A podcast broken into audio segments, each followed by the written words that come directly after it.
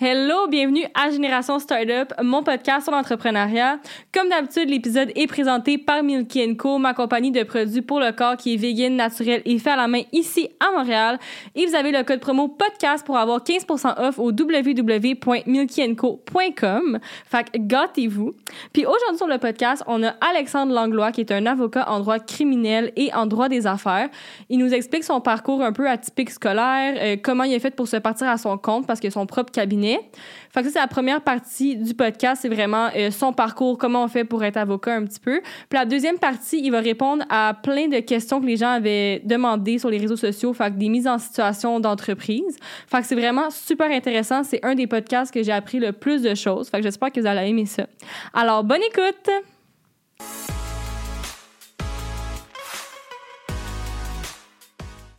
Allô, bienvenue au podcast. Salut Flavie. Alors, est-ce que tu peux nous expliquer un peu, ben, en fait, te présenter, ton métier, qu'est-ce que tu fais, toi, t'es qui, t'es quoi, tu fais quoi? Oui, donc moi, légalement, on peut m'appeler Maître Alexandre Langlois, mais euh, je demande à tout le monde de m'appeler juste Alex, tout simplement. Euh, donc, je suis avocat, je pratique euh, principalement en droit criminel. je fais peut-être 80 de droit criminel, 20% droit civil, droit des affaires. Mm-hmm. Je, suis, euh, je pratique euh, à mon compte, donc euh, je travaille présentement seul dans, dans mon cabinet que j'ai parti en décembre dernier. Bravo. Merci. Est-ce que tu veux nous expliquer un peu ton parcours de vie, comme ton parcours scolaire, comment tu es devenu avocat? Oui, ça c'est un, une bonne question, une, question que je peux pas répondre facilement. en fait, moi, j'ai lorsque j'ai quitté le secondaire, j'ai été faire une technique en musique. OK peut-être un coup de tête. Là, en musique. Ouais, en musique. Et après un âge, moi, j'étais pas comme euh, mes, euh, les personnes qui étaient en musique, ils voulaient vivre de leur art, puis eux, ils étaient vraiment passionnés par la musique. Moi, j'étais comme, ben moi, je vais faire le bac en enseignement de la musique. Je veux, je voulais une profession, je voulais une job euh, un peu plus sécurisé, si on peut dire, là, qui est plutôt d'être juste artiste. Mm-hmm. Un peu comme travailleur autonome. Là, ça, c'est pas toujours sécurisant comme emploi. Euh, ensuite de ça, euh, quand j'ai réalisé que c'était vraiment pas ma branche, j'ai été en sciences de la nature, j'ai fait un bac en microbiologie. J'ai euh, commencé une maîtrise en biologie moléculaire cellulaire. J'ai travaillé pendant deux ans sur la recherche du cancer. donc, j'ai même eu des publications scientifiques dont j'ai été auteur. OK. Puis, ce qui a vraiment réveillé en moi le désir de vouloir quitter les sciences, parce que j'étais passionné, j'aimais vraiment mm-hmm. ça. Euh, j'ai toujours eu un petit côté vraiment plus entrepreneur à faire. Pendant mon bac en, microbiologie, j'avais même gagné une bourse pour un projet entrepreneurial. Euh, je voulais... Euh, je voulais créer un, on appelle ça un consortium microbien, donc c'est un, un, ensemble de, bactéries pour pouvoir faire un, produit X. Donc moi, je voulais prendre des déchets mm-hmm. avec des bactéries, transformer ça en un output que je pourrais vendre. Donc moi, j'essayais de sais, les gens en sciences, souvent, ils font de la recherche, ils veulent pousser les, connaissances, puis essayer d'approfondir, puis c'est bien. Mais moi, je voulais faire je voulais faire de la recherche, je voulais trouver une façon de monétiser les idées. Donc, c'est là aussi que j'ai ressenti que j'avais un peu le, sentiment d'entrepreneurial. Peut-être que je n'étais pas à ma place d'être assistant de recherche ou chargé de projet dans un laboratoire. Euh, ce qui a fait que pendant mon bac, on a eu une conférence qui avait été donnée par un agent de brevet qui nous avait expliqué un peu c'était quoi les, brevets, mhm. c'est quoi un agent de brevet, qu'est-ce que ça fait. Puis souvent, les agents de brevet, il n'y a pas de... Il a pas de parcours euh, typique. C'est des gens souvent qui ont fait deux bacs, euh, soit en sciences, ben, typiquement en sciences, ou euh, puis après ça, on fait des études en droit. Donc moi, je me suis dit, bon, ça avait l'air intéressant. Peut-être que je pourrais me, euh, me rapprocher du côté euh, affaires. ouais. Fait que je me suis dit, bon, ben, je vais m'inscrire en droit. OK. Fait que vraiment, sur un coup de tête, j'ai lâché ma job, j'ai lâché la maîtrise, puis en sciences, puis je me suis inscrit au bac en, en droit. Fait que t'avais quel âge quand t'es rentré en droit? J'avais 25 ans. OK, quand même, là. Ouais. OK. Ouais, ouais. T'aimais vraiment l'école. Ah, ouais, malheureusement, j'aime un peu trop ça. Euh, donc, c'est ça, j'ai débuté mes études en droit. Ça a été un. je sais, j'ai écouté ton podcast, tu avais débuté euh, des, euh, des, études en droit. Pour moi, ça a été vraiment une grosse, grosse période d'adaptation qui a été nécessaire parce qu'en sciences, c'est des, des, examens de trois heures. Il y a 305. Ben, 300, je sais pas moi, il y a 120 questions qui se répondent ABC. Mm-hmm. En droit, c'est Vous avez trois heures, vous avez deux questions. Ouais. Moi, j'ai j'ai un peu euh, paniqué au début. là. C'était quand même euh, difficile. Euh, mais j'ai j'ai- j'ai j'ai persévéré, j'ai continué dans, dans ce domaine-là. Moi non plus, j'ai détesté mes études en droit. C'est c'est un drôle de programme là, pour ceux qui. Des, souvent, il y a déjà beaucoup de monde là, qui m'écrivent en DM là, est-ce que je devrais aller en droit? Puis Non. Moi, moi j'ai de la difficulté à répondre à cette question-là parce que avec du recul, j'aurais dû soit me lancer à, à mon compte pour je ne sais trop quoi ou aller faire un, un MBA tout simplement. Je pense que j'aurais peut-être trouvé plus ma, ma vocation euh, plus rapidement. Mais Mhm. finalement, bon, j'ai j'ai terminé mes études, j'ai fait mon barreau. Euh, donc, à la suite du barreau, on doit faire un stage de six mois avant de devenir officiellement avocat. Moi, c'était une ligne directrice, dans ma, une ligne directe pardon, dans ma tête, j'allais devenir agent de brevet. Donc, moi, je, faisais mon stage, je prenais le titre d'avocat, puis je m'en allais euh, devenir agent de brevet. Finalement, euh, la place où j'ai fait mon, mon stage, c'est un cabinet généraliste. Il y avait un, un peu de, de tout. Première journée de stage, j'ai travaillé sur un dossier en droit criminel, puis j'ai tripé. J'ai vraiment le tripé là, sur, euh, sur, sur ce dossier-là. Donc, initialement, j'étais supposé faire un peu plus de droit du travail, droit des affaires avec un autre avocat. Puis là, plus, plus mon stage avançait, plus j'allais voir l'avocat qui pratiquait en Mhm. droit criminel. Je ah, j'aimerais ça peut-être faire un peu plus de droit criminel. Donc, euh, de fil en aiguille, euh, j'ai fait un peu plus de, de droit criminel pour finalement, lorsque j'ai été assermenté, j'ai demandé au cabinet où ce que je travaillais, j'ai dit, ben moi, je ne veux plus prendre de dossier en civil, j'aimerais ça faire presque juste du, du droit criminel pour essayer d'approfondir mes, mes connaissances. Donc, le début de ma pratique, j'ai fait droit du logement, droit criminel. Mhm. Euh, puis finalement, bon, ben, au, au cabinet où que j'étais, j'avais aussi un poste de- à titre de gestionnaire. J'étais directeur des opérations là-bas. Euh, on avait, euh, lorsque j'ai commencé, on était peut-être cinq ou six employés. Quand j'ai quitté, on était une vingtaine. Donc, on- j'avais quand même participé là, à la croissance du cabinet. Puis vient, bon, le moment, là, je me, je me remets un peu en réflexion. Je me dis, bon, c'est vraiment le fun, la gestion. C'est vraiment le fun, participer à la croissance d'une entreprise. Mais moi, la raison pourquoi j'étais en droit, c'était que je voulais me rapprocher du monde des affaires, puis je me sentais pas assez les deux, les deux mains euh, dans, dans le monde des affaires. Donc, finalement, j'ai décidé de partir à mon compte. Euh, vraiment sur un, coup de tête. Donc, euh, en décembre dernier, j'ai démarré mon, mon cabinet. Euh, puis, euh, pour l'instant, ça va très bien. Super. Puis comment ça fonctionne, ça, ouvrir un cabinet? Sur un cabinet, ça, c'est c'est une bonne question. En fait, c'est sûr que ça dépend.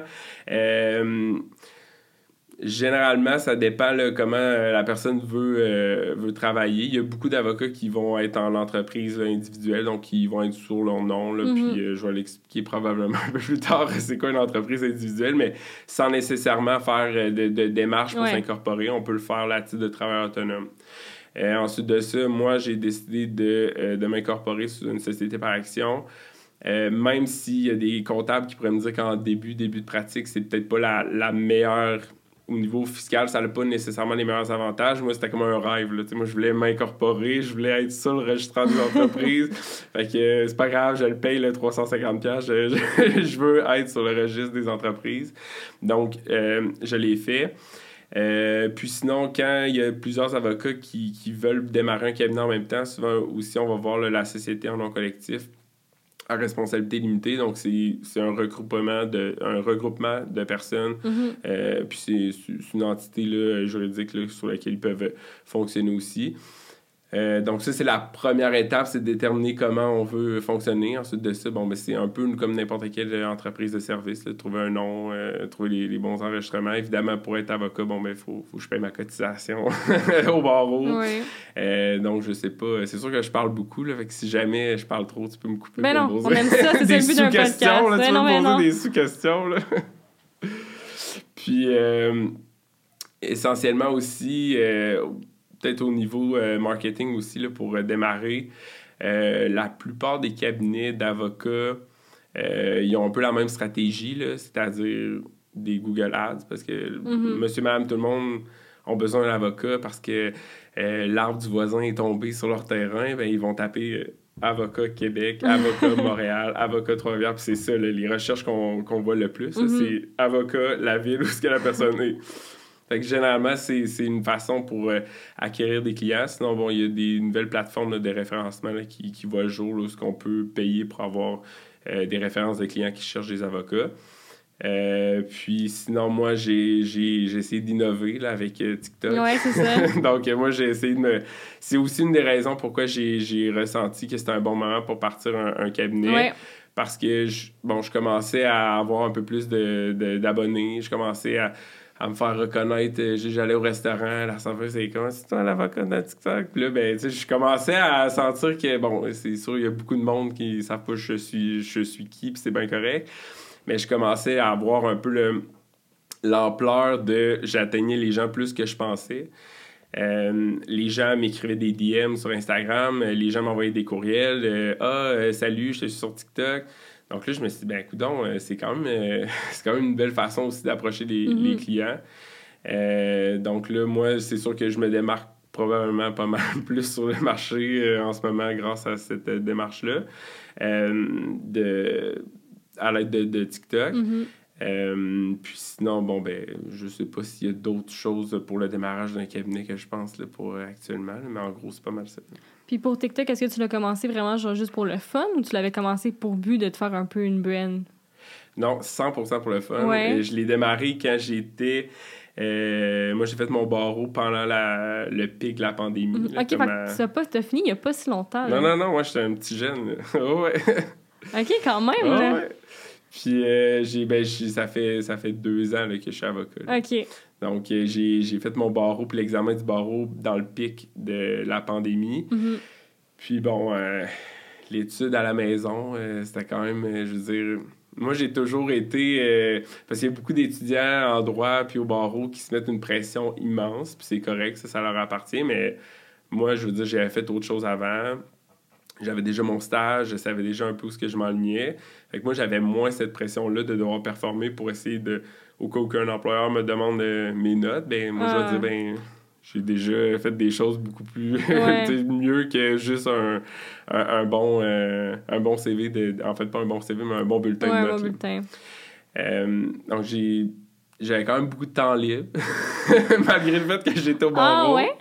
Dû à la pandémie, nous, nos cours ont été arrêtés, puis ils nous ont envoyés chez nous, puis il fallait étudier par nous-mêmes dans les livres. donc, ah. ça a été ça a été rough, là, mais je veux pas, moi, lire pendant 12 heures, j'ai jamais été capable de faire ça, donc j'allais pas plus le faire parce que j'étais à la maison.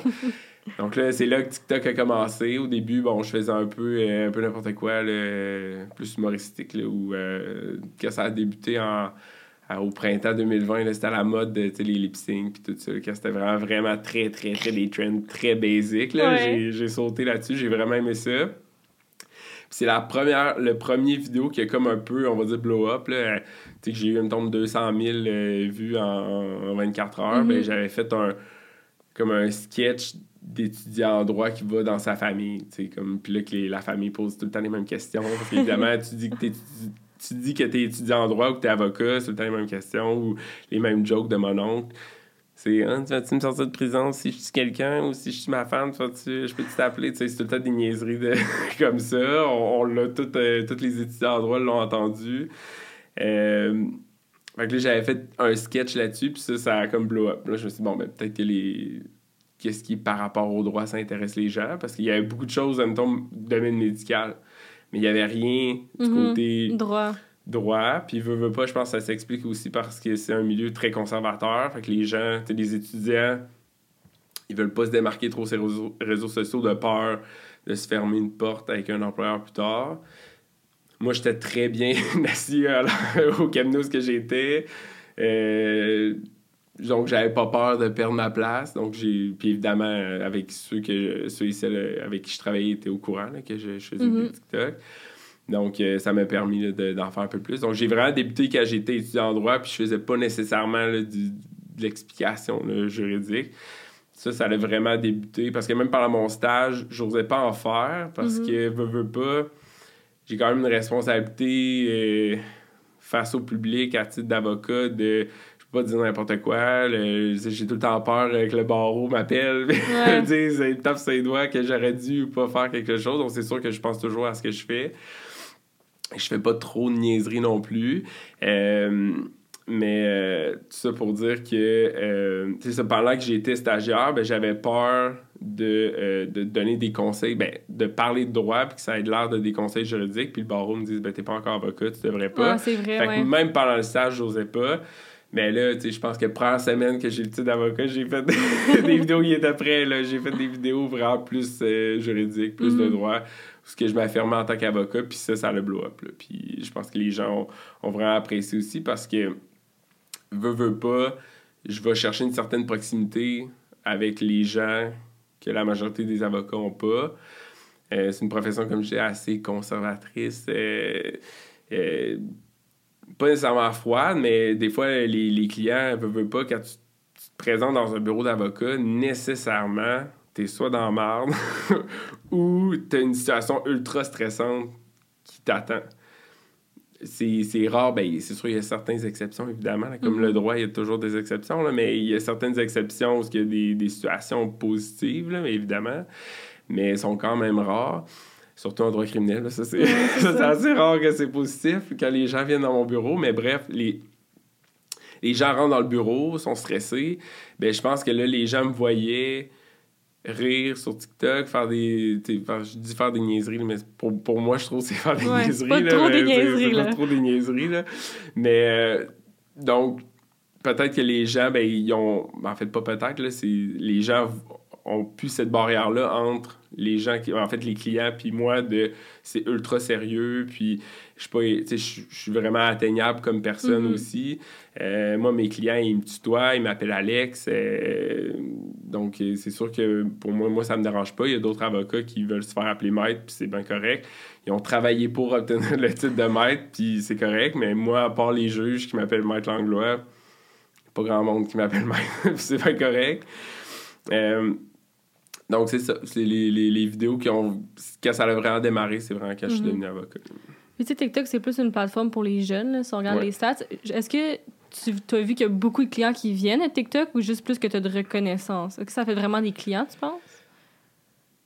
Moi, j'ai. C'est c'est drôle que j'ai écouté euh, plusieurs euh, de, de tes podcasts, puis c'est revenu de plusieurs entrepreneurs qui disent Ah, c'est des jeunes qui Mhm. commentent. Puis évidemment, oui, il y en a, mais moi, c'est c'est quand même l'inverse. C'est sûr que ma clientèle est quand même, tombe 20 à 30 ans. C'est quand même jeune. Quand même par jeune pour, un, pour avoir besoin d'un service d'un c'est avocat ça, mais sais, c'est sûr que souvent les gens qui vont faire affaire avec moi dans 20 à 30 ans, ça va être des, on- j'appelle ça des crimes moins graves, là, ou des entrepreneurs qui sont en démarrage, qu'ils ils, ils veulent me rencontrer, ça, ça l'arrive. Euh, mais j'ai quand même eu des, des personnes là, euh, d'une tranche d'âge plus, plus âgée que, moi, je le demande toujours au début de la consultation, ah, c'est de où vous avez euh, entendu mes, mes services. Puis à un moment donné, je me rappelle, il y a un client, il m'avait dit, euh, parce que j'avais fait un, TikTok, c'était une avocate en France qui l'avait fait, donc je lui donne le, mérite, là, mais c'est, c'était un. Je me rappelle plus la, la chanson, mais c'était. Quand tu défends ton client pour vol de bijoux, puis il te demande s'il peut payer tes honoraires avec des bijoux. Que là, ça, ça a été un des plus virages que j'ai fait. Mais là, le client, je le rencontre.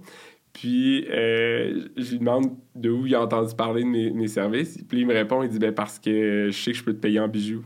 Ben, tu sais, moi, moi, je sais, c'était une personne euh, un peu plus âgée, pour être, pour être poli, s'il m'écoute, moi, ça m'avait marqué parce que je me disais, mon Dieu, moi, je pensais que j'atteignais juste les 20 Ouais. à 30 ans, là. Finalement, non. Puis, évidemment, c'était une blague. J'accepte pas les paiements en bijoux. J'accepte... euh, J'accepte juste euh, Visa, Mastercard, débit puis argent comptant. J'accepte rien d'autre. Mais ça, ça m'avait marqué qu'il y a des gens de toutes les tranches d'âge qui me suivent. Même dans mes commentaires, j'ai pas vraiment beaucoup de commentaires là, de, de, de, de jeunes euh, Mhm. ados. J'ai même essayé aussi à un moment donné de faire des, des vidéos un peu plus euh, qui- que je me disais qui allaient euh, rejoindre les, les jeunes, là, comme par exemple, est-ce que euh, un prof ou un, un- un directeur d'école peut fouiller là, ton, ton casier? Puis tu sais, moi, je me suis dit, Ah, ben, peut-être ça va rejoindre les jeunes. Puis finalement, ça avait pas tant pogné. Ah, je pense que c'était des profs qui répondaient. que, je- je- pour l'instant, TikTok me met dans la bonne case pour euh, l'algorithme, ça c'est certain. là. Puis sinon, une chose qui m'a vraiment marqué pour euh, les par rapport au, au TikTok, justement, ça fait pas si longtemps que je pratique. Là. Ça fait deux ans que je Mhm. pratique, j'en suis quand même conscient. Puis en année de pratique en termes d'avocat, c'est quand même pas beaucoup. Mais parce que j'ai j'ai la plateforme de, de TikTok qui me permet d'aller rejoindre quand même beaucoup de gens, ben moi, ça m'a permis quand même de croire à titre de, de cabinet assez rapidement. Parce que, comme je mentionnais tout à l'heure, une des meilleures façons d'aller chercher des clients à titre d'avocat, selon moi, là, évidemment, Ouais. il y a peut-être euh, des avocats qui m'écoutent puis ils sont en train de s'arracher les cheveux de la tête puis ils disent ce que c'est qu'ils disent, là, mais selon moi, c'est de reach avec les, les Google Ads, tout simplement, parce que ça semble être la façon la plus euh, simple, dans le sens où on n'est pas... euh, on n'est pas aux États-Unis avec les billboards, euh, genre Ouais. Puis là, genre, il y a un avocat, les bras croisés, on n'est pas là. là. Euh, mais euh, supposons que, bon, ben moi, mon, mon cabinet il est situé principalement à Québec. Fait que je sais qu'à Québec, si tu tapes avocat, droit criminel, Québec, ben les quatre premiers, j'ai beau payer une fortune pour être dans les quatre premiers, ben les, les trois autres cabinets, bon, ben c'est des cabinets spécialisés en droit criminel, puis c'est écrit, on pratique depuis euh, que le monde est né, puis ils mettent beaucoup l'emphase sur l'expérience. Mhm. Puis c'est correct parce que c'est sûr que veux, veux pas, c'est c'est le genre de profession où ce que plus tu avances dans ta profession, plus bon, tu as déjà vu le cas, bon, tu sais un peu plus comment l'appliquer. Moi, j'ai un peu plus à faire de, de recherche parfois, faut que je me gratte un peu plus la, la tête. C'est sûr que je, suis- je suis bien entouré quand même. là. J'ai j'ai des personnes ressources, des fois, si j'ai des questions, à aller poser des questions ou quoi que ce soit. là. Mais donc, ça enlève rien là, à, ma, à ma compétence en, en bout de ligne. Mais reste que pour un consommateur, tu as le choix entre trois cabinets qui sont bien établis, puis que, puis là, veux, veux pas, ça aussi, c'est une autre euh, démarche d'acquisition de clients. Il n'y a pas vraiment de cabinet avocat qui affiche leur taux horaire. là. Puis, euh, ça fait que, tu peux même pas magasiner selon les coûts. Il faut nécessairement que tu appelles. Ouais. Ça, faut que tu aies une première rencontre. Donc, je me retrouve entre les trois géants, puis là, il y a le petit coon à côté. Que, tu sais, ça fait... Bon, c'est sûr que j'ai l'air plus vieux, et ça fait... j'ai de l'expérience en cravate dans d'autres choses. Fait que moi, je me laisse pas atteindre par ça non plus. Mais quelqu'un qui débute son cabinet en commençant sa pratique, ben, veut, veut pas, c'est plus difficile Ouais. à cause de cette barrière-là, puis c'est comprenable aussi pour le consommateur. Donc, moi, je vais chercher, je vais combler un... Je vais quand même combler, euh, je vais dire, mes revenus, si on veut, là, avec euh, TikTok. là. Je pense que dans la dernière année, j'avais évalué à peu près là, euh, 65% de mes dossiers provenaient de TikTok. là. OK, quand même, Ah là. ouais. C'est 65% de dossiers que j'ai j'ai pas de coût d'acquisition, Ouais. à part mon temps organique. pour faire quelque chose que j'aime. Mhm. Sais, Puis souvent, on entend euh, Ah, l'algorithme, il faut que tu fasses euh, des vidéos de 5 secondes, euh, t'en publies 3 par Non, jour, euh, t'en fais ci. Puis, mais tu sais, moi, euh, je dois avoir fait, euh, je sais pas, moi, 40 vidéos en, en deux ans. Tu sais, je, je fais une vidéo peut-être aux deux mois. Puis, euh, je suis pas la personne la plus assidue sur TikTok. Puis même, j'essaye là, de, de live. Je me dis tout le temps, ah, je vais faire un TikTok par semaine. Vraiment, oublie ça. J'ai des fois, le temps me manque. Mais euh, souvent, euh, ce qui va se passer, c'est que je vais publier un TikTok, par exemple, sur euh, le tribunal administratif du logement ou sur les, les- une problématique de, de locataire ou de locataire. Ben, les six jours suivants, je reçois Juste sur 10 ce demandes sujet-là. de ça. C'est sûr, c'est pas tout le temps 10 nouveaux dossiers que je vais ouvrir, parce que des fois, il y en a des gens que c'est juste des questions très simples, Mhm. ou des fois, il y a des gens qui pensent que je suis tellement accessible que c'est gratuit. le OK. service. C'est... Que tu je vas parle avoir pas- beaucoup de DM qui Ouais, expliquent leur situation. C'est ça. Puis là, ça, les gens, ben, même par courriel, les gens m'envoient un courriel pour me dire Ah, c'est ça ma situation, euh, tu peux-tu prendre mon dossier Puis là, finalement, quand je communique avec eux, puis là, je leur dis y, qu'il y a un coût associé à ça, ils sont comme Ben voyons. Puis là, ils ont l'air quasiment surpris. Fait que là, ça, ça je trouvais ça difficile. Ouais. Euh, Jusqu'à temps que finalement, je travaille avec euh, un étudiant puis une adjointe. Là, présentement, ils sont, sont pas avec moi, puis on, on l'expliquera euh, tout à l'heure. Mais. Mais, mais jusqu'à temps, justement, que, que, que l'étudiant puis mon adjoint qui, qui travaille avec moi embarque dans l'équipe, ben là, c'était un peu plus facile parce que je pouvais leur demander de communiquer avec la personne. Fait que là, le premier lien, là, ils comprenaient que c'était pas moi directement. Parce que quand c'est moi qui prends le téléphone directement, ben les comme gens un sont- ami, genre. c'est Ouais. ça. Puis, tu sais, moi, je suis vraiment. euh, très facile d'approche. Je réponds au téléphone, je suis peut-être trop sympathique, je sais pas trop. Fait que là, les gens sont comme, ben, réponds à ma question. Moi, je suis comme, ben, vais, je, vais- je vais te planifier une consultation pour faire le tour de la situation. Parce que des fois, les gens ce qu'ils comprennent pas en droit, c'est que la situation a l'air super simple, mais le droit derrière est pas nécessairement aussi simple. Bon, évidemment, tu m'appelles pour euh, une contestation de ticket euh, une zone de 50, puis roules à 75, ça va prendre 5 secondes de donner la réponse. Mais tu sais, justement, puis ça, j'avais arrêté d'en prendre des dossiers de que de la sécurité routière parce que si je répondais, si c'était moi qui répondais au téléphone, ben la personne s'attendait à avoir la réponse dans l'immédiat. Là, ça devenait un peu plus difficile à gérer parce que j'étais un peu trop accessible. Évidemment, ça m'est arrivé à plusieurs reprises que les personnes m'appellent puis que je leur dise, ben, je pense qu'il n'y a rien à faire ou quoi que ce soit, ou attendez, euh, je sais pas moi, un mois puis rappelez-moi. J'ai quand même donné des conseils juridiques gratuitement, mm-hmm. malgré tout, parce que je veux pas qu'elles sont au bout du fil, je veux pas non plus euh, être méchant.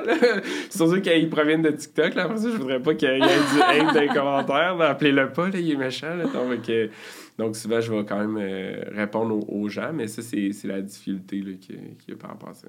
Puis comment tu fais pour fixer ton propre taux horaire vu que tu es, un peu tout seul? Est-ce que tu te réfères aux autres? Comment tu l'as fixé? Puis si tu es à l'aise de nous le dire, c'est quoi ton, ton taux horaire? Oui, certainement. ben ça, c'est vraiment difficile. Moi, personnellement, euh, parce que moi, je pense que je suis plus un entrepreneur euh, comme de création, si on veut dire. Je vais avoir des idées, euh, puis je vais vouloir foncer.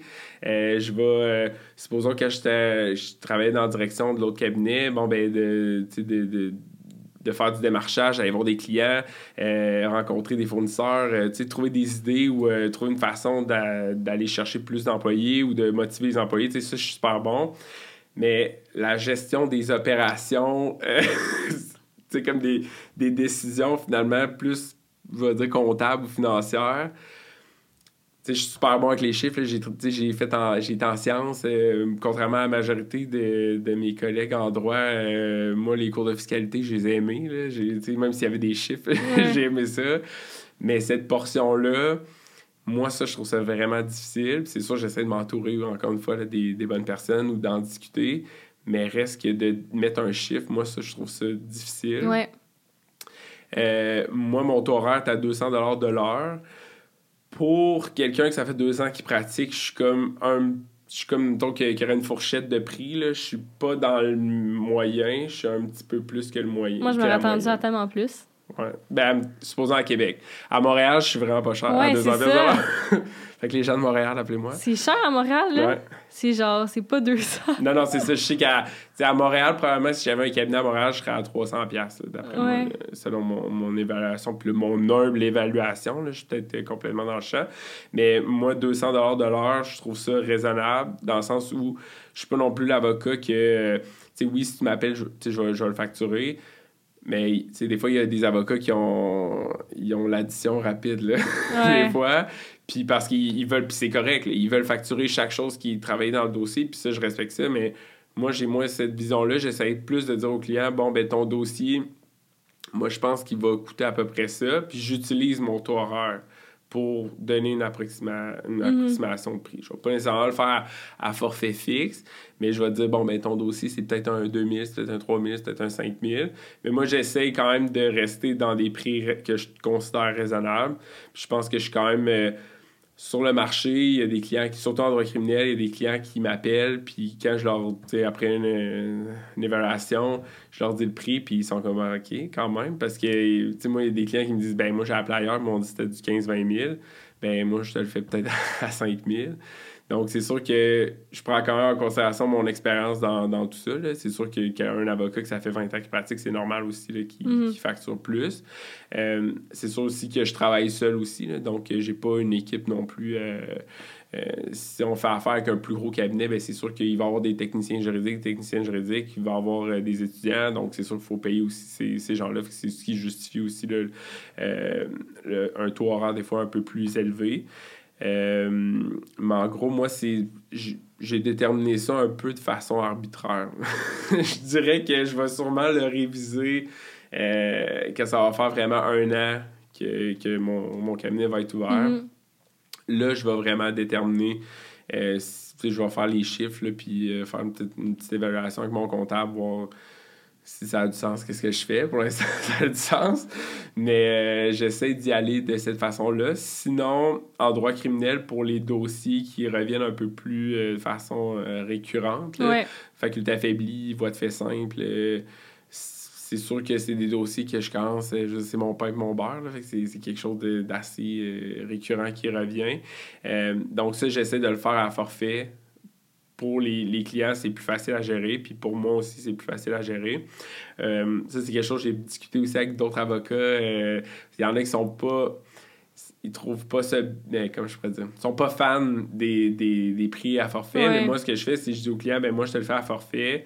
Euh, je sais pas, moi, je te le fais pour 2500 plus taxes. Mais tu me payes là ou tu me payes en deux versements. Puis, donc, évidemment, à titre d'avance. Euh, puis ça va être ça le, coût de, ton dossier. Mais pour moi, pour le client, ça lui assure que c'est ça le montant, puis il n'y aura pas de facture après qui ne s'attendait pas. Pour moi, c'est sûr qu'il y a peut-être des dossiers que je peux perdre peut-être un peu d'argent ici et là. Il y a d'autres dossiers plus simples, finalement, qui vont rentabiliser la chose mais j'ai pas à courir après les clients pour le paiement. Parce que ça, moi, je pense que c'est la chose qui m'a le plus euh, surpris de la profession d'avocat. C'est les gens, on dirait qu'ils ont une mode, c'est de pas payer leur avocat. Puis je veux dire, moi, je, personnellement, je pense qu'il y a une personne que je paierais, c'est mon avocat. et moi, je sais comment aller chercher mon argent. Fait que, évidemment, il y, a toutes sortes de raisons. Des fois, il y a des gens qui y arrivent, bon, ils sont déjà dans une bonne bad luck. Fait que des fois, je peux comprendre. Puis, tu sais, je suis pas pas vraiment sévère, là. je donne beaucoup de quatrième chance. J'accepte des fois qu'il y en a qui me disent Bon, ben, je peux pas te payer maintenant, mais moi, ce que je dis aux clients, c'est ben, dis-moi, c'est quand que tu vas pouvoir payer ou c'est quand que tu vas pouvoir faire un versement de X montant. Puis moi, ça me va. Fait que, euh, mais au lieu de gérer ça, ben, je le fais à forfait, c'est déjà payé, puis moi, je passe à, je pars à autre chose. je passe à autre chose. Super. Avant de passer à la deuxième section du podcast, qui est comme plus des, des questions que les gens ont demandé, je me demandais, c'est quoi la plus grande difficulté dans ton métier que toi, tu vis? Comme? Euh... Ben, c'est sûr, c'est la gestion euh, du stress, là. Ouais. Euh moi, je, je, sais pas pourquoi, là, je, je, pense tout le temps à l'image du courtier immobilier qui dit euh, Ah, je prends le stress sur mes épaules. Moi, je l'ai pas demandé, mais les clients me le mettent sur, sur les épaules. Puis, veut pas, c'est comprenable aussi. J'ai des dossiers que la personne. Euh, ben, en fait, non, je vais reprendre parce que je pense que c'est ma perception de comment gérer le stress des gens qui, qui, qui était difficile en, début de pratique. Ça, c'est même pour tous les avocats. Tu commences puis le barreau, tu sais, toi, tout ce que tu as fait pendant trois ans au bac, c'est apprendre euh, c'est quoi la Constitution, puis euh, mhm. comprendre euh, c'est quoi notamment dans un texte, puis comment on diffère une énumération dans un article de loi. Tu apprends le langage juridique. Après ça, au barreau, on t'apprend le raisonnement juridique de comment, comment monter un dossier, si on veut. Mais jamais, jamais on t'apprend à gérer un client. Puis ça, je trouve ça, je trouve ça épouvantable, honnêtement. C'est t'arrives dans la profession, première journée, tu parles avec un client, puis t'es comme, OK, OK, c'est parce que c'est quand même assez intense. Puis c'est cette perception-là de, tu as l'impression que le client, bon, il vient te voir, il paye tes honoraires. Fait que tu veux pas, tu veux lui rendre un service, tu veux, quand même du service à la clientèle, là, veux, pas, tu dois quand même euh, te donner pour ton client. Tu as des obligations, des responsabilités déontologiques aussi que, que tu dois protéger les droits et les intérêts de ton client. Mais tu sais, des fois, il y a des clients qui vont tout mettre sur tes épaules, puis là, tu réalises pas que, sais, surtout, ben, ça, je vais prendre mon exemple, moi, en droit criminel. Bon, ben, j'ai quelqu'un qu'on a un procès, mettons, d'une semaine. C'est un procès hyper stressant, avec des accusations quand même graves, puis que tu sais que s'il est reconnu coupable, il va probablement faire 8 à 10 ans de prison.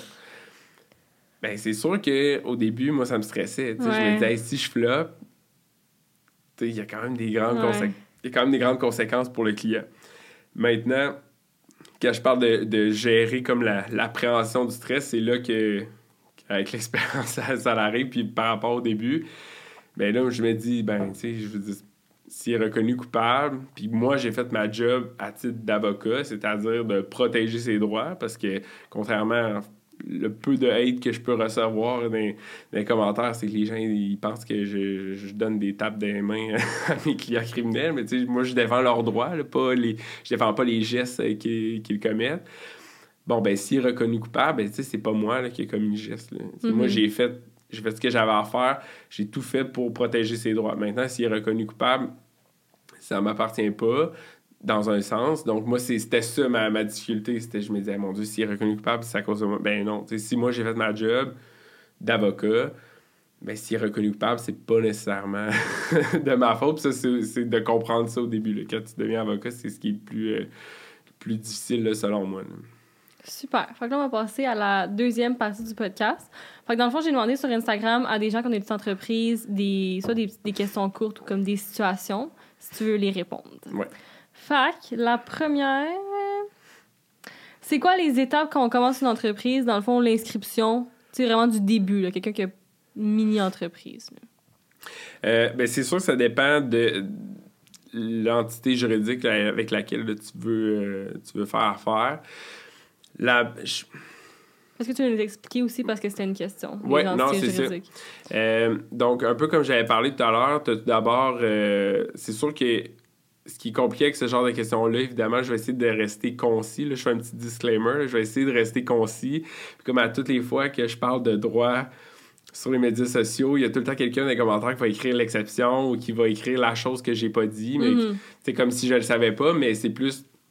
C'est plus des fois, j'essaie de, résumer pour monsieur, madame, tout le monde. Donc, s'il y a des oublis ou si quelque chose j'ai mal expliqué, vous pouvez le redire en commentaire, il n'y a pas de problème. Euh, donc, c'est sûr que je vais aller de façon la plus basique possible. Ça serait bon, l'entreprise individuelle mm-hmm. qui, tu gardes, nous, on appelle ça un, patrimoine. C'est, le patrimoine, c'est, toi. C'est, ta personne avec tous les biens que tu possèdes, que ce soit financier, euh, ton compte en banque, tes biens, ta maison, ton auto. Bon, l'entreprise individuelle, l'entreprise, puis toi, ben, vous êtes le même patrimoine. Fait que ça, la première question que je vais souvent poser à mes, clients quand ils, veulent savoir s'ils doivent s'incorporer ou rester en individuel, c'est au niveau de la responsabilité. Parce que si c'est la même personne, ben, si tu te fais poursuivre, c'est toi. Fait que si tu te fais poursuivre, puis tu perds, ou que tu te fais poursuivre, puis t'es pas assuré, ou t'es pas assuré de la bonne façon, ben c'est ton auto ta maison qu'on va venir saisir. Donc ça, c'est quand même important à, déterminer. Puis il faut aussi comprendre, bon, des fois, les gens, ils partent d'une entreprise, bon, ils ont 20 ans, ils n'ont pas nécessairement d'actifs. Ben, je, je pense pas que tu vas avoir un jugement contre toi d'une certaine valeur. Ça va peut-être plus te suivre que tu penses le reste de ta vie. Euh, donc ça, l'entreprise individuelle, c'est sûr, c'est la plus simple. Mm-hmm. Tu n'as pas vraiment grand-chose à faire. Euh, il y a quelques exceptions, évidemment, au niveau de l'enregistrement du nom. S'il y a ton propre nom euh, dans le nom de la compagnie, tu n'es pas obligé de t'enregistrer. Euh, puis, des... moi, c'est quelque chose qui m'avait marqué là, de... dans le Code civil. il y a spécifiquement, pas la Code civil, c'est la loi de la publicité légale des entreprises. C'est spécifié que si tu un salon de bronzage, ben, tu es obligé de t'incorporer, pas t'incorporer, tu es obligé de, t'enregistrer. Donc, ça, c'est vraiment spécifié ah dans la loi c'est un salon de bronzage, tu es obligé de, de, de t'enregistrer. Il n'y a pas de. Même si c'est ton nom. Là. ça, c'est une exception. Moi, ça m'avait marqué que j'étais assis au banc en droit. je m'en rappelle encore. J'ai jamais eu de clients qui se sont ouverts des salons de bronzage, mais si ça arrive, je suis prêt. Euh, donc, ça, c'est vraiment la façon la plus facile. Euh, ensuite de ça, bon, ben, l'incorporation. C'est de, de, créer une société par action qu'on qu'on appelle donc une société par action. Pourquoi par action? C'est parce qu'on crée des actions. Donc, euh, les personnes qui vont qui vont euh, à qui appartient euh, l'entreprise vont détenir des actions dans mhm. cette entreprise. c'est souvent c'est souvent euh, associé avec une idée qui a plusieurs avantages fiscaux euh, que je me lancerai pas parce que c'est un sujet, ça, c'est un sujet vraiment plus euh, complexe. Mais effectivement, il peut y avoir certains avantages fiscaux, mais il faut penser en début d'entreprise, bon, ben, il faut, faut s'incorporer. Ça va coûter un bon 380-400$ pour t'incorporer. Ça, c'est si tu le fais toi-même. Mais si tu le fais toi-même, il y a des chances que tu oublies une coupe d'affaires. Puis moi, ça m'est déjà arrivé, j'ai des clients qui ont essayé de le faire par eux-mêmes. Le registraire d'entreprise a refusé euh, l'incorporation parce qu'il y avait une petite affaire qui fonctionnait pas, puis ils savaient pas c'était quoi. Évidemment, le registraire d'entreprise, leur job, c'est pas de donner des conseils juridiques non plus. Fait qu'ils vont, ils peuvent t'orienter, mais ils vont pas te dire quoi mm. faire nécessairement. Donc, Là, il faut que tu refasses une demande, c'est des coûts supplémentaires. Si tu n'as pas les, bonnes, les bonnes normes ou si tu respectes pas les, normes, excusez, par rapport au nom aussi, bon, ben, c'est toutes des petites choses, des fois, qui ont l'air vraiment simples, mais que bout à bout, es peut-être mieux d'aller voir un professionnel pour t'accompagner dans l'incorporation que de le faire seul.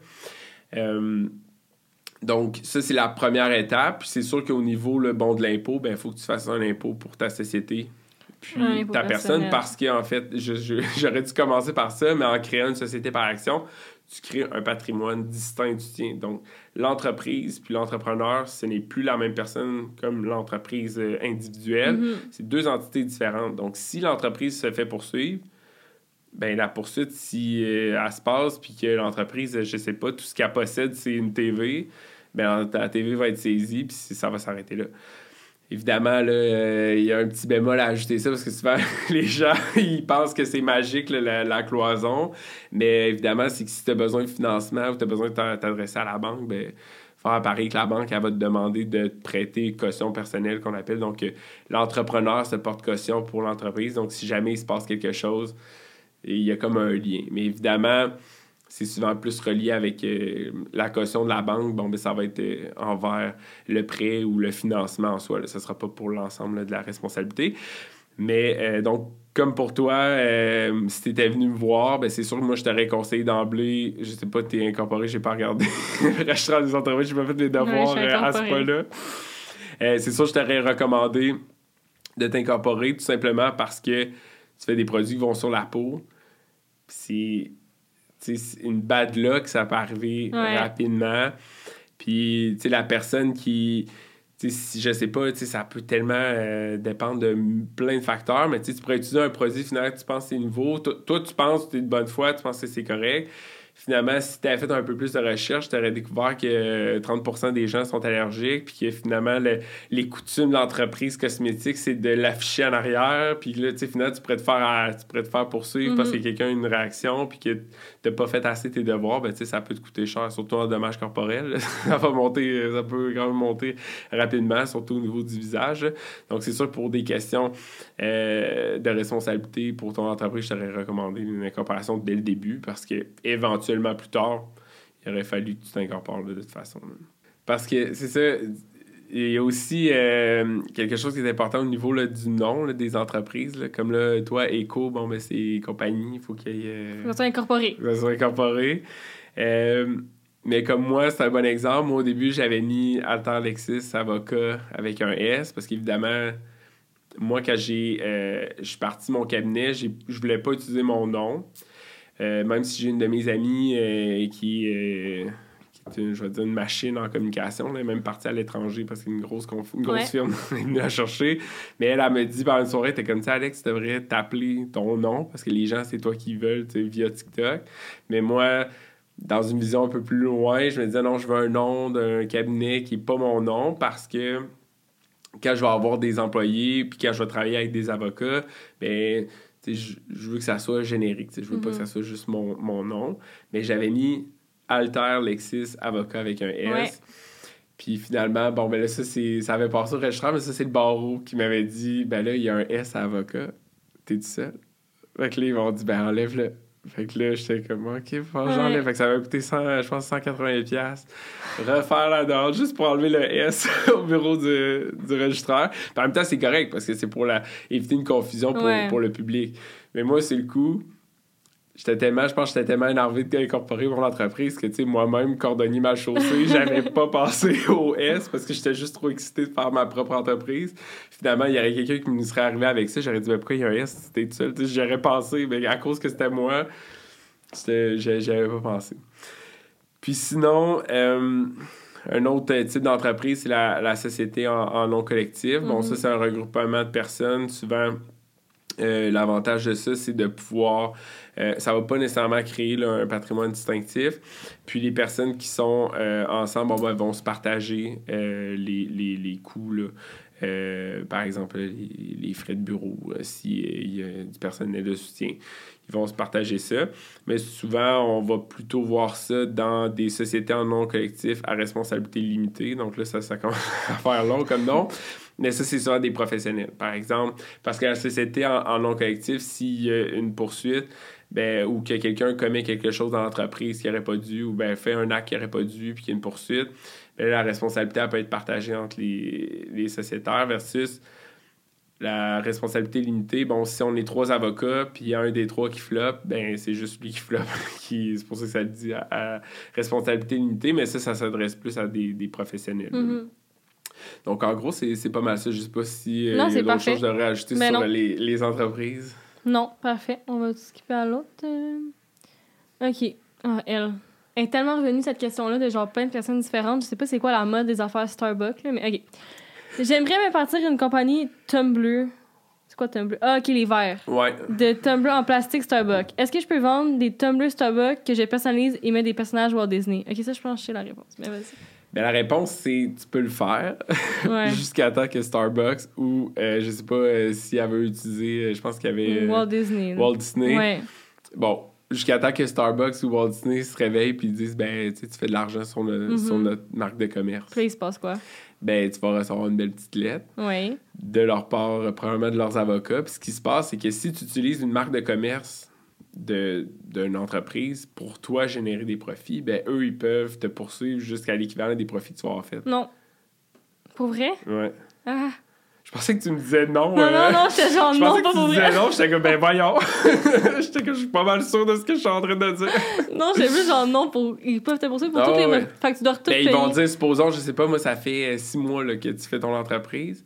Puis, euh, pendant ces six mois-là, t'as vendu pour 10 000. Mais t'as vendu pour 10 000 en utilisant une marque de commerce à quelqu'un d'autre. Ah, ben, ils vont dire, tu sais, contrefaçon de, ma, de ma marque de commerce. Donc, ça, c'est vraiment dangereux. Là. Euh, évidemment, parce que moi, ça m'est déjà arrivé, j'ai quelqu'un qui, qui, bon, il, voulait utiliser des produits, puis c'était comme pour se faire une espèce de catalogue de quelque chose d'autre. Puis il m'avait dit, ah, tu sais, c'est grave, ben, la réponse est oui. Mais en même temps, une bonne réponse d'avocat, ça commence tout le temps par ça dépend. ça dépend. Parce que ça dépend comment c'est utilisé. Lui, son, son catalogue, c'est pas ça qu'il vendait. Mm-hmm. Fait que peut-être que si j'ai. Puis il en avait vraiment besoin là, pour son projet final. Fait que, étant donné que c'était pas ça, les coûts, bon, ben, on, en a discuté, puis il était prêt à prendre le risque. Mais reste qu'en droit, c'est ça la problématique.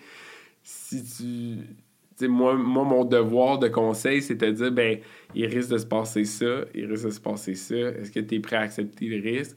Bon, ben, c'est ça qui va se passer. Fait que c'est la même chose avec ça. Moi, quelqu'un qui m'arriverait avec cette idée d'entreprise-là, c'est sûr, je dirais que c'est une très mauvaise idée parce qu'il y a des chances mm-hmm. que ça se retourne contre toi. Puis si, exemple, euh, juste pour pousser ton exemple un peu plus loin, si elle achète comme un cup au Starbucks, puis là, elle met pas des bonhommes Walt Disney, genre elle met des cœurs dessus, mais elle touche pas au logo, exemple, du Starbucks, est-ce qu'elle peut le revendre? Revendre comment? Tu veux ben, dire le, cup sans qui a été modifié? Ben, elle a pas modifié le logo, elle a juste collé genre sur le côté, genre des bonhommes sourires, n'importe quoi. Genre quelqu'un achète ma bouteille, puis là, il colle des petits bonhommes sourires dessus, puis là, il le revend. Est-ce qu'ils peuvent?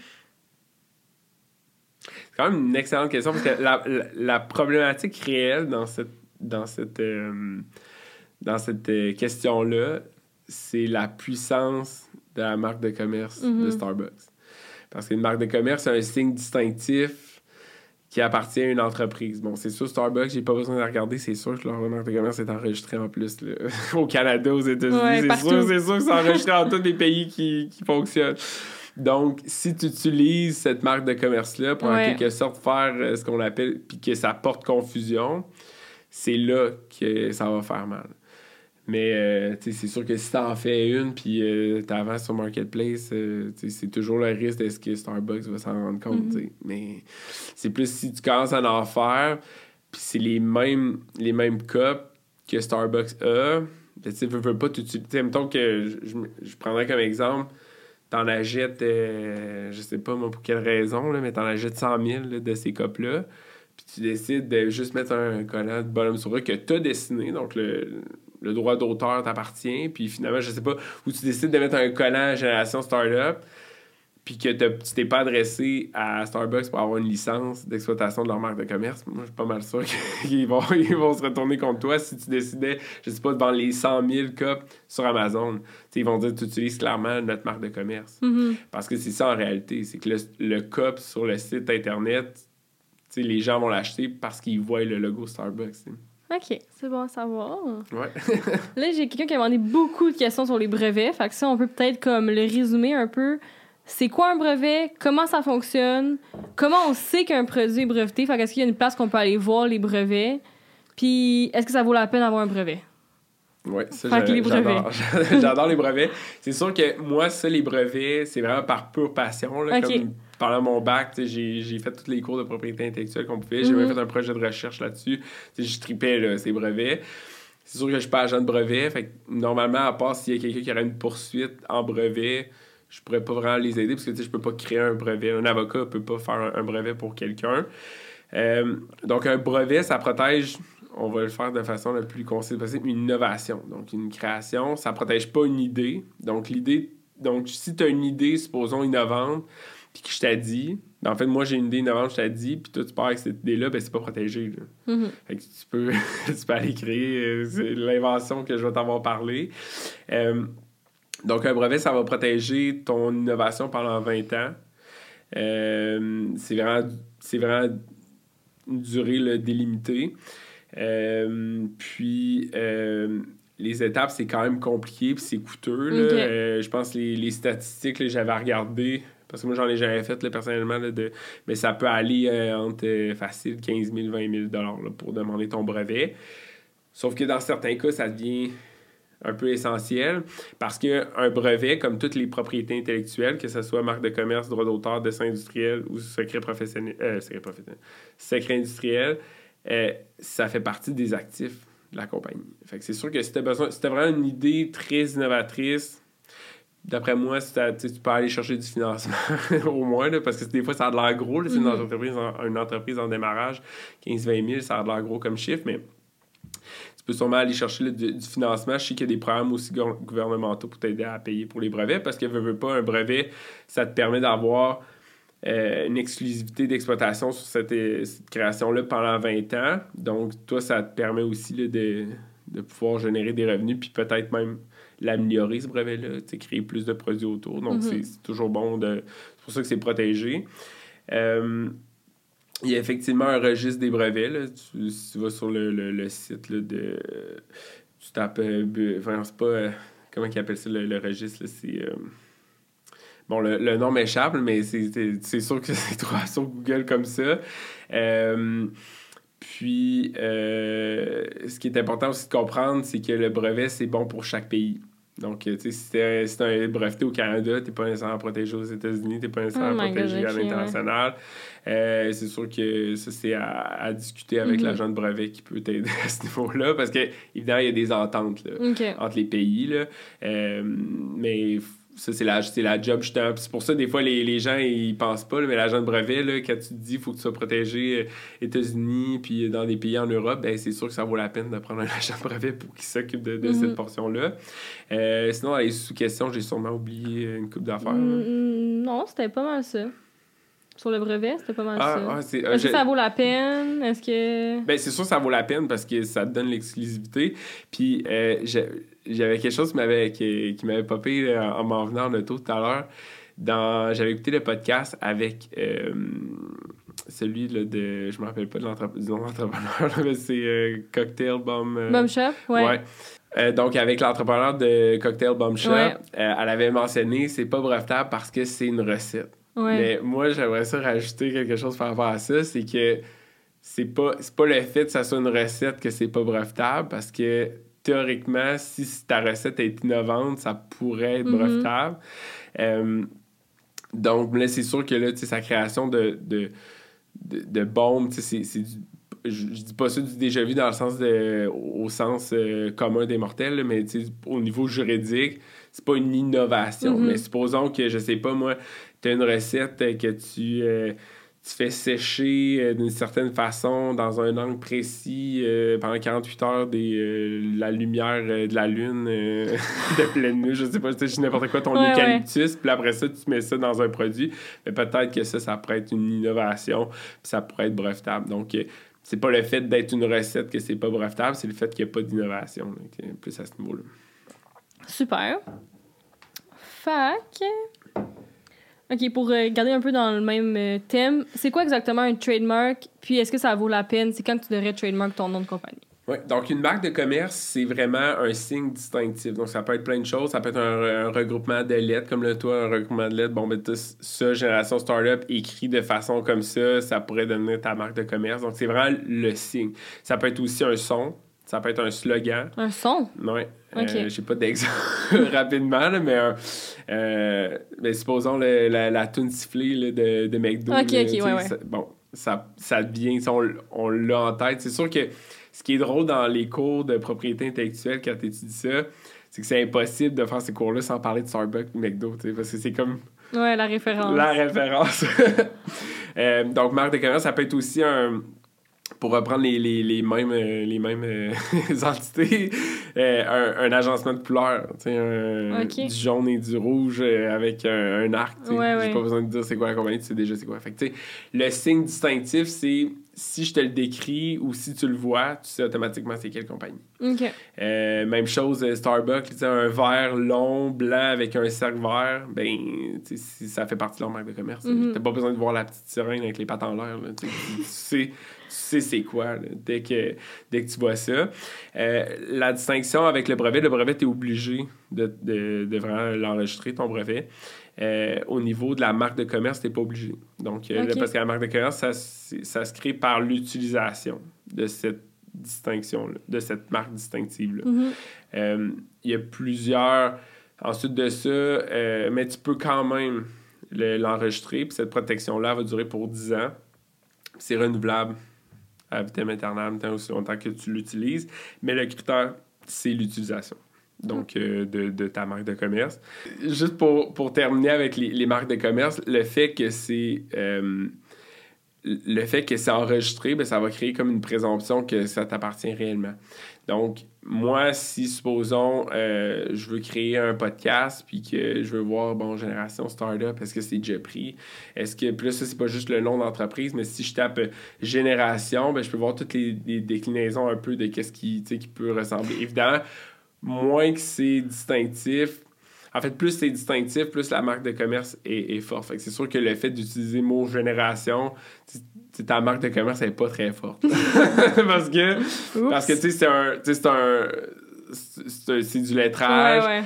Bon, c'est sûr que c'est avec, comme je disais, la marque de commerce, c'est surtout l'usage. Peut-être que dans 10 ans, si tu deviens le, number one des, des podcasts euh, à l'international, puis que tu as gardé toujours la même police d'écriture, ben peut-être qu'à un moment donné, le fait d'avoir mis euh, deux petites étoiles, une bleue, une rose, euh, superposées avec l'espèce de lettrage à ombré, ben ça pourrait peut-être venir à, t'appartenir dans un certain point, mais moins que c'est distinctif, moins que c'est protégé, parce qu'évidemment, tout le monde dirait, ben c'est moi qui utilise un G majuscule dans Génération, tu sais, ça marcherait pas. Donc ça, c'est la, la, distinction dans, dans marque de commerce. Euh, pour les petites entreprises, je dirais que c'est souvent le, packaging qui pourrait être plus facile. L'espèce de. comme toi, mettons, la façon dont tu as fait l'étiquette, le, supposons, euh, la façon que tu as, écrit court à côté. Bon, c'est sûr que c'est pas des choses. Je reviens au même point. Pas, je veux dire que c'est pas bon ce que tu as fait, mais c'est pas des choses qui sont exceptionnellement distinctives.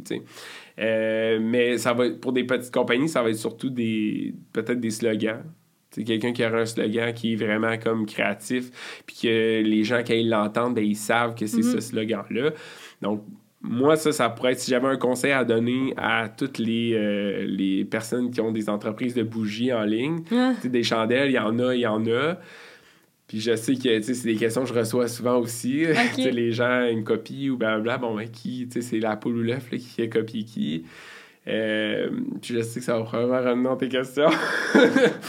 Mais ben moi, mon conseil, à, titre à titre d'avocat et à titre d'allié d'affaires aussi, là, parce que je veux pas les avocats en droit des affaires, ben on, va aider aussi les entrepreneurs des fois à se différencier sur le marché, ben moi, c'est sûr, je dirais aux clients, ben, pense à un slogan.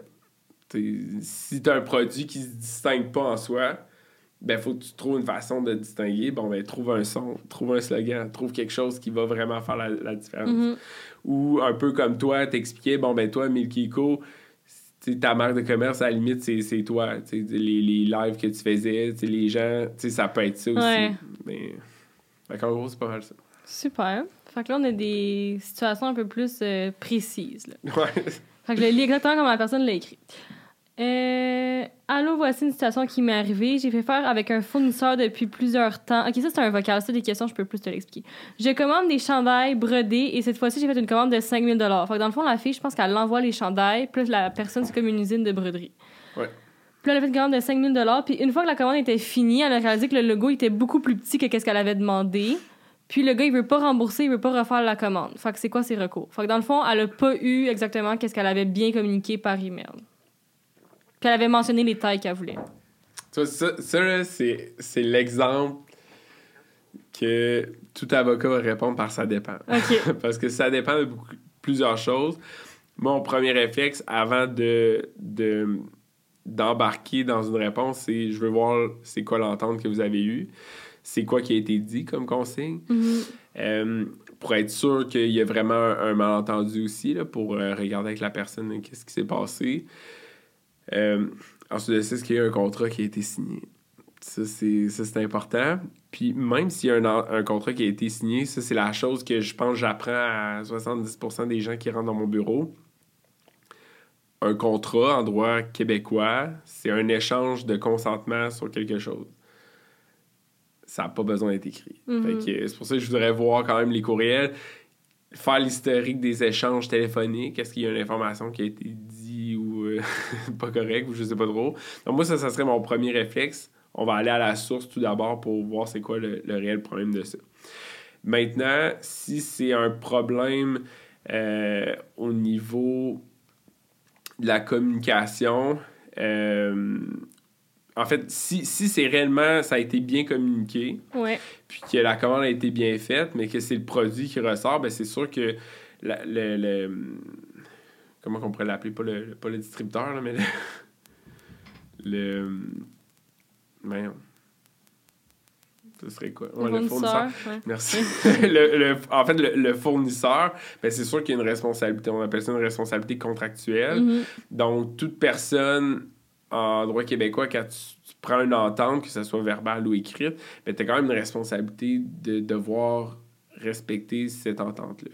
Donc, si moi, je vais te voir, je te dis, je veux euh, des affiches, euh, en fait, je veux des affiches de telle grandeur, puis toi, finalement, tu me dis, ben, moi, je trouve ça trop compliqué, j'en ai fait des plus petites, voici. Ben, tu sais, théoriquement, j'aurais un recours à même ne pas devoir te payer pour le produit que tu m'as rendu. C'est parce que c'est pas ça l'entente qu'on a eue. Donc, on doit, chacun, on est chacun prestataire d'une partie de l'entente, ben, il faut la respecter.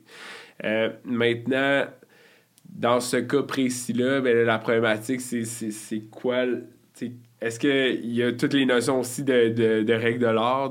Normalement, est-ce que c'est comme ça? Est-ce qu'il y a des marges d'erreur qui étaient prévues dans un contrat? Il y a tout ça qui est à considérer. Puis pour ça, je dis que c'est une question qui se répond par ça dépend parce que il y a beaucoup de choses qui, qui, dépendent de ma réponse. Fait qu'elle devrait t'appeler.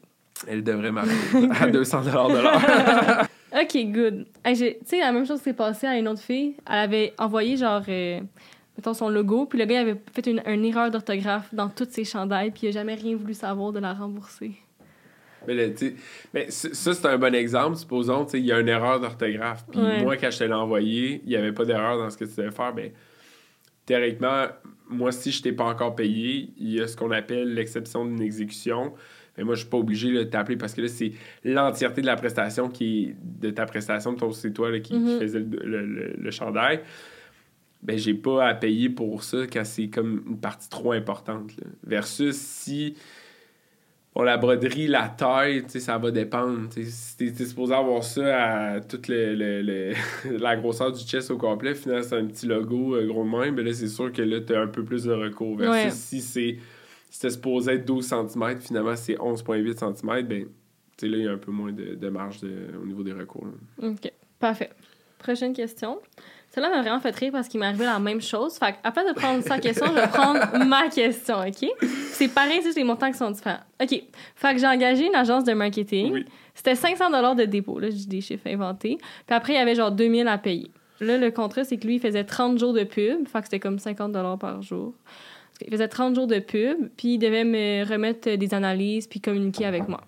Puis là, à la fin du mois, il était comme pas joignable tout le monde. Il a fait seulement 5 jours de pub sur 30, qui était un mois qu'on avait rendu c'était 30 jours consécutifs dans le contrat. Contrat signé. Moi, j'ai déjà payé mon dépôt. Puis ces 5 jours de pub qu'il a fait, en plus, c'était des pubs qui n'avaient pas fonctionné. Puis là, moi, je l'ai jamais payé le reste de la facture que je devais à la fin parce qu'il n'avait pas fait le 30 jours. Est-ce que j'étais dans le tort? Ben, en fait, c'est ce que je viens d'expliquer. C'est ce que je viens d'expliquer au niveau de l'exception d'une exécution. Donc Ouais. là, toi, tu as donné un dépôt pour qu'un un certain, un certain contrat soit fait par une autre partie, une Mhm. certaine prestation, excusez, du contrat soit faite par une autre partie. L'autre partie, visiblement, elle l'a pas fait. Tu sais, c'est pas. euh, il a pas fait 29 jours sur 30. là. Tu sais, c'est pas. On, on se pose la question. 5 jours sur 30, c'est quand même beaucoup. Là. Ah, puis attends, il y a une autre partie que j'ai oublié de dire. Il m'a menti. Il disait que c'est lui qui faisait les pubs, mais il déléguait les pubs en Chine d'une autre agence. Fait qu'en plus, c'était pas vrai. Bon, fait que ça, c'est OK. Il y a premier point, l'exception de l'exécution. Tu aurais le droit, théoriquement, là, de, de vouloir. De, de, de- en fait, de ne pas payer, de, de prendre la décision de ne pas payer parce que tant et aussi longtemps qu'il ne s'est pas exécuté. Donc, tu pourrais lui Mhm. donner quand même une chance de dire ben moi, je ne te paye pas tant que c'est pas fait. Là, tu me dois 25 jours, fais les 25 jours.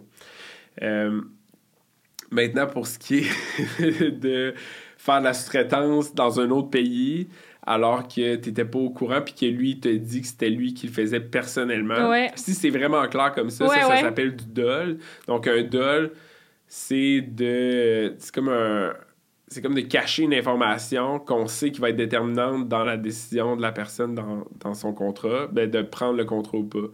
Donc, quand il y a du dol, tu peux aller chercher des dommages d'intérêt, puis même potentiellement là, de faire euh, arrêter le contrat, là, donc en fait de rendre nul le contrat pour rétablir les, les- les prestations. Donc, toi, si tu as déjà donné 500 tu peux même aller jusqu'à réclamer Ok, de ouais. redemander le, le 500 Ok. Mais ça, c'est l'autre l'autre point qui est, qui est dommage en droit. C'est souvent, euh, bon, tu as des problématiques, euh, que ce soit 500, 1000 dollars, c'est c'est quand même des bons montants, là, que- surtout quand tu commences une business. Bon, ben là, tu as une problématique. Faut que tu vas aller voir un avocat, Ouais. ça va te coûter un certain montant. Mais là, c'est pas juste l'avocat, c'est aussi, bon, tu vas aller faire une autre petite créance. Ben, ça, ça coûte de quoi faire le, le dépôt. Ça dépend, ça, ça dépend du, du nombre que tu réclames. Mais pour en bas de 5000, là, c'est, quelque chose comme euh, 120$. piastres, là, Puis je- j'ai arrondi à la hausse pour être sûr j'ai du bon chiffre d'un coup que ça n'a pas augmenté euh, hier. Puis euh, si c'est euh, si en haut de 5000, c'est un peu plus que, que 200$. Fait que tu as des coûts à faire. Tu as du temps d'investissement, de l'énergie à mettre là-dedans pour aller récupérer ça. Fait que ça, moi, ça, je trouve ça dommage là, dans, dans le système qu'on a. Là, parce que là, comme tu dis, c'est pas un gros montant, c'est plate, mais toutes le- les démarches que ça va prendre pour pouvoir y aller, Mhm. des fois, c'est plate.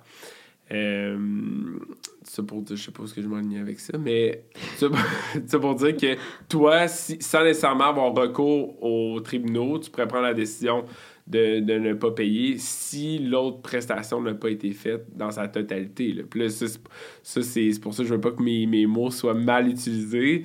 C'est vraiment une exception qui est prévue au Code civil, l'exception d'une exécution. Donc, si vous voulez si vous voulez faire euh, utiliser cette, euh, cette exception-là, allez consulter un avocat avant de le faire. Dites pas c'est Alex sur un podcast qui m'a dit de faire ça. Mais euh, dans ton cas comme le tien, c'est sûr que c'est quand même clair. Tu sais, 5 jours sur 30, puis il voudrait que tu payes le service que tu n'as pas eu. Ça n'a comme, pas de- ça a comme pas de sens. là. Good. Fait que j'ai fait la bonne chose? Ouais. Super. OK. Prochaine question. Avant-dernière. J'ai une entreprise dans la construction. J'ai donc plusieurs comptes clients qui s'empilent. Ah, fun. Parfois, je perds des milliers de dollars parce que les clients ne payent pas plus après le dépôt. OK. Je ne veux pas aller à la petite créance chaque semaine pour 3000 dollars. Comment est-ce que je peux me protéger? C'est quoi mes droits ou mes recours? Ça, c'est le problème de toutes les compagnies à service. Ouais, c'est ça, hein? Parce que ce qui est problématique, euh, c'est qu'on peut pas, euh, pour les entreprises de services, tu peux pas nécessairement demander le paiement de l'ensemble du service avant que les services soient rendus, sauf Ah. certains professionnels qui ont des comptes en fidéicommis qu'on appelle. Donc, moi, à titre d'avocat, les comptables aussi peuvent. Moi, je peux demander l'entièreté du coût du service avant qu'il soit fait parce que je peux détenir des sommes dans un compte en fidéicommis. C'est comme un compte en fiducie. C'est théoriquement, oui, tu me donnes l'argent, mais l'argent ne m'appartient pas. Puis mon ordre professionnel a une copie de ce compte-là. Donc, je peux pas faire ce que je veux dans, dans ce compte-là. Euh, donc, c'est comme une façon pour protéger aussi là, le, le public. Donc, moi, je peux, supposons que je sais que ça va te coûter 5 000, ben, je peux te dire, moi, je ne prendrai pas ton dossier si tu ne me payes pas le 5 000 en avance. OK. Mais au fur et à mesure que je, que je vais travailler dans ton dossier, là, je vais falloir que je sorte des factures pour justifier quel montant que je sorte du 5 000. Là, la problématique de ce dossier-là, c'est que oui, tu peux demander un dépôt, mais effectivement, tu peux pas demander l'entièreté des services avant qu'ils soient rendus. Donc, ça, c'est le problème de, de- de tout le monde. Ouais. Euh, moi, mon conseil, euh, si t'es pas capable de, de, de prendre, je sais pas moi. Parce que, à part, parce que c'est sûr que moi, je, je sais la réponse par rapport à moi, puis euh, par rapport les professionnels qui peuvent détenir des sommes, parce que je l'ai vécu, là, comme je mentionnais au tout début, c'est des clients qui, qui payent pas, mais malheureusement, euh, je pense que ça va toujours arriver. J'ai Ouais. pas de solution miracle encore euh, pour ce genre de service-là outre que peut-être. C'est sûr, parce que construction, c'est compliqué, c'est que souvent, tu vas te faire payer à la livraison là, tu sais, de, de, de, de l'ouvrage. Mhm. Donc, ça, c'est c'est sûr que si la personne n'est pas là. Mais si c'est une compagnie de construction, moi, c'est sûr que ça, j'en fais moins. Mais euh, il y a toujours la possibilité de demander ce qu'on appelle une hypothèque légale à la construction. Donc, euh, ça, j'invite les gens qui travaillent en construction à s'informer auprès d'un avocat qui est à l'aise de parler de sûreté et d'hypothèque légale. là. Ça, ça peut valoir la peine. Super.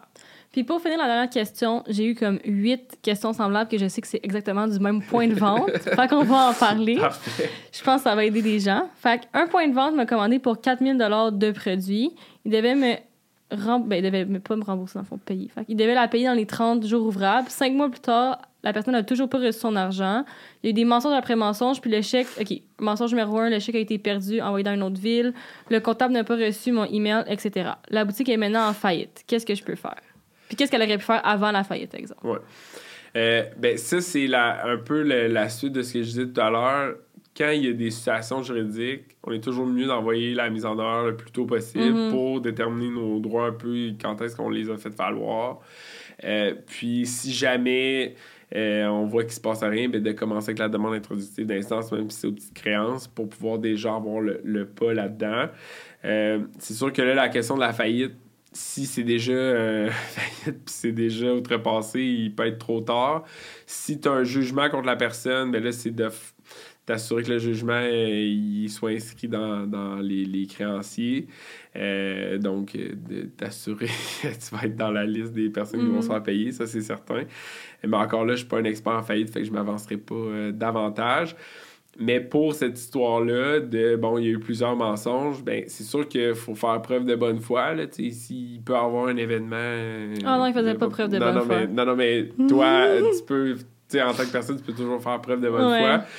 Mais euh, là, le chèque, quand il se fait perdre après deux fois, à un moment donné, euh, moi, j'aurais déjà envoyé la, la mise en demeure. Puis c'est un cas qui est quand même très clair, là, où ce que tu pourrais même potentiellement demander des, des dommages intérêts en surplus de l'argent qui, qui, qui t'est dû. Là.